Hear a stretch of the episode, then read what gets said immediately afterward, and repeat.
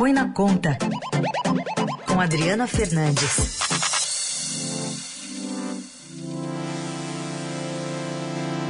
Oi, Adri, bom dia. Bom dia, Carol. Bom dia, Raíssa e ouvintes. Bom dia. Adri, hoje mais de um milhão de brasileiros vão sacar sua parcela do Bolsa Família, como fazem todos os meses, mas acabou, né? Acabou, hoje faz, hoje o governo faz o último pagamento de benefícios do programa Bolsa Família, criado há 18 anos e que fez aniversário nesse, nesse mês. Já no domingo, a Caixa depositou crédito da última parcela do auxílio emergencial concedido durante a pandemia da Covid-19.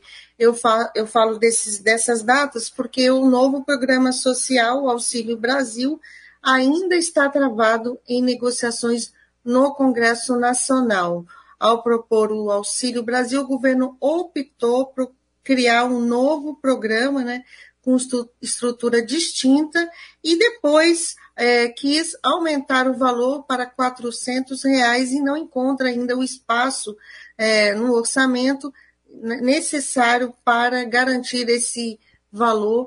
As pessoas estão, as pessoas que recebem tanto o bolsa e também o auxílio emergencial estão sem saber o que vai acontecer é, no próximo pagamento, que já se espera seja no dia 17 de novembro.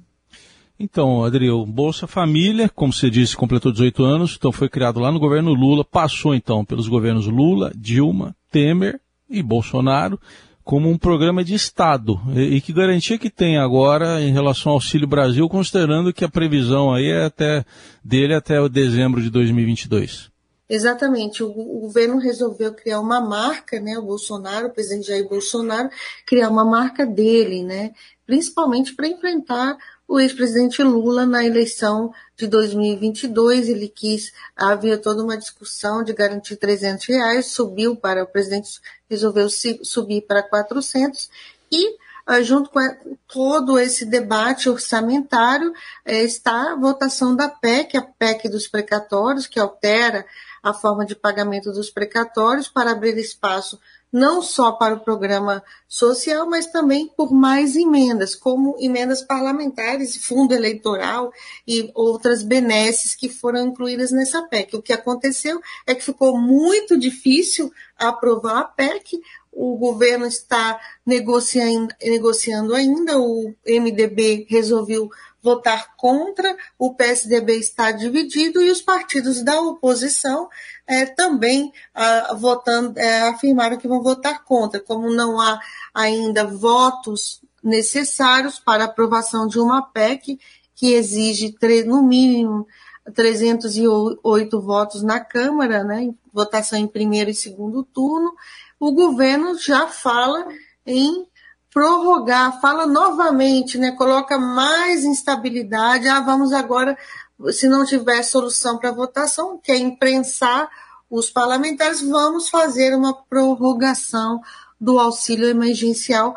Para isso, entrou também uma discussão sobre a necessidade ou não de decretar estado de calamidade, que também teria que ser aprovado pelo Congresso Nacional, mas com uma votação, é, com um projeto que seria uma votação com menos quórum.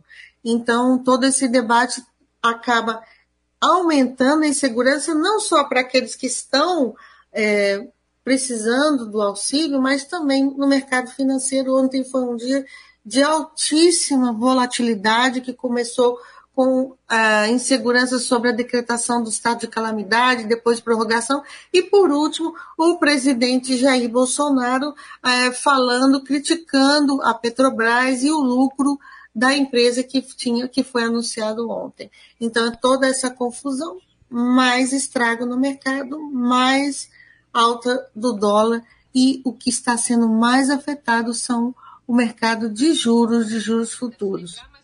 Adri, e, e aí quando se fala então prorrogação de auxílio emergencial, é, essa decretação de calamidade abriria espaço para é, se furar qualquer tipo de impedimento de gastar mais do que a gente poderia, né? É por aí que eles estão tentando encontrar uma saída, se não for, por outro lado, uh, de fato, o início né, do, do Auxílio Brasil. É por aí, é por aí, Carol. Você marcou aí o centro, foi no ponto, né? É, o, o, governo, é, mesmo esses 400 reais que o presidente que, é, já falou que quer, que garantir, ele seria só para os beneficiários do Bolsa Família, para aumentar de 14,7 milhões de famílias que estão no programa hoje para 17 milhões, deixando os demais, os demais uh, beneficiários do auxílio emergencial para trás, acabando é, o benefício para essas pessoas. O que os políticos querem é, na verdade, ampliar o escopo é, do, do, do, novo programa, um programa que é temporário, que tem uma parte temporária até 2022 e uma saída mais fácil, sem furando todas as regras fiscais, seria sim a prorrogação do auxílio com essa calamidade. O presidente Jair Bolsonaro está sendo aconselhado e deve fazer isso, é, uma consulta ao Tribunal de Contas da União para saber se pode ou não é, fazer essa prorrogação por medida provisória com crédito é, extraordinário que fica, que os recursos ficam fora do teto de gastos, que é aquela regrinha que tanto incomoda os políticos, que limita, eles mesmos aprovaram, mas incomoda eles, o que limita o crescimento das despesas, a variação da inflação. Ou seja, todo ano corrige-se a despesa que é do ano anterior pela inflação e ah, não se pode ultrapassar esse limite, todo mundo quer ultrapassar e com a prorrogação do auxílio ele ficaria fora é, mas há aí medo, né? O, o, governo tem medo de contestações depois no Tribunal de Contas da União, por isso essa consulta. Dentro do tribunal há ministros que avaliam que sim, pode fazer essa, essa prorrogação, já que os impactos da pandemia ainda estão ah, sendo vistos né, na, na, na, junto à população, junto é, que, que ainda sofre os efeitos da pandemia.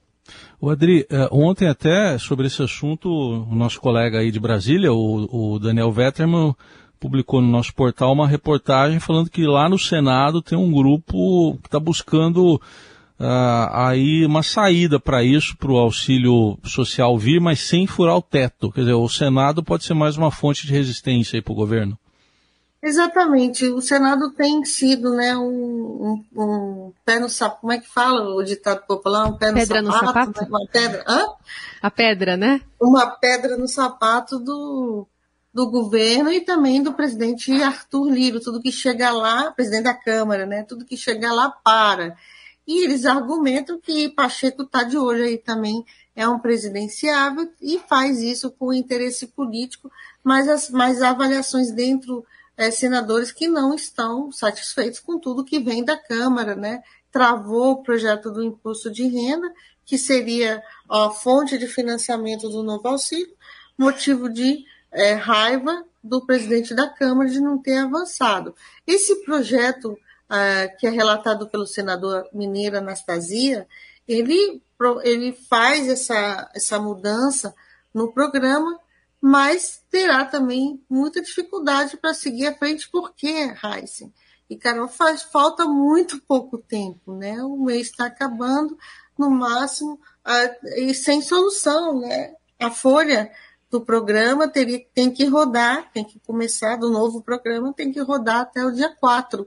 E fica todo, todos esses políticos aí se engalfinhando e já poderiam, claro, ter uh, garantido aí recursos e com risco para os trabalhadores, que, os trabalhadores que estão precisando, que pessoas brasileiros que estão precisando e que não sabem até agora o que, o que vai acontecer. Todo mundo diz aqui em Brasília, é, fica na defesa, ah, tem que aprovar porque é o, o, estão precisando dos recursos, mas no jogo político, a discussão continua sendo é, emendas e fundo eleitoral e, e, medidas para prefeitos, medidas para governadores.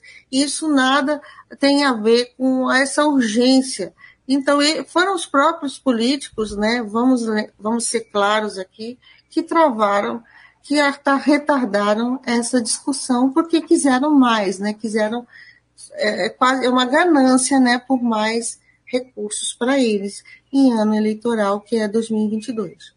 Muito bem, essa é a Adriana Fernandes falando um pouquinho sobre é, como vai ficar as coisas, como vão ficar as coisas a partir de agora com esse último pagamento do Bolsa Família nesta sexta-feira também.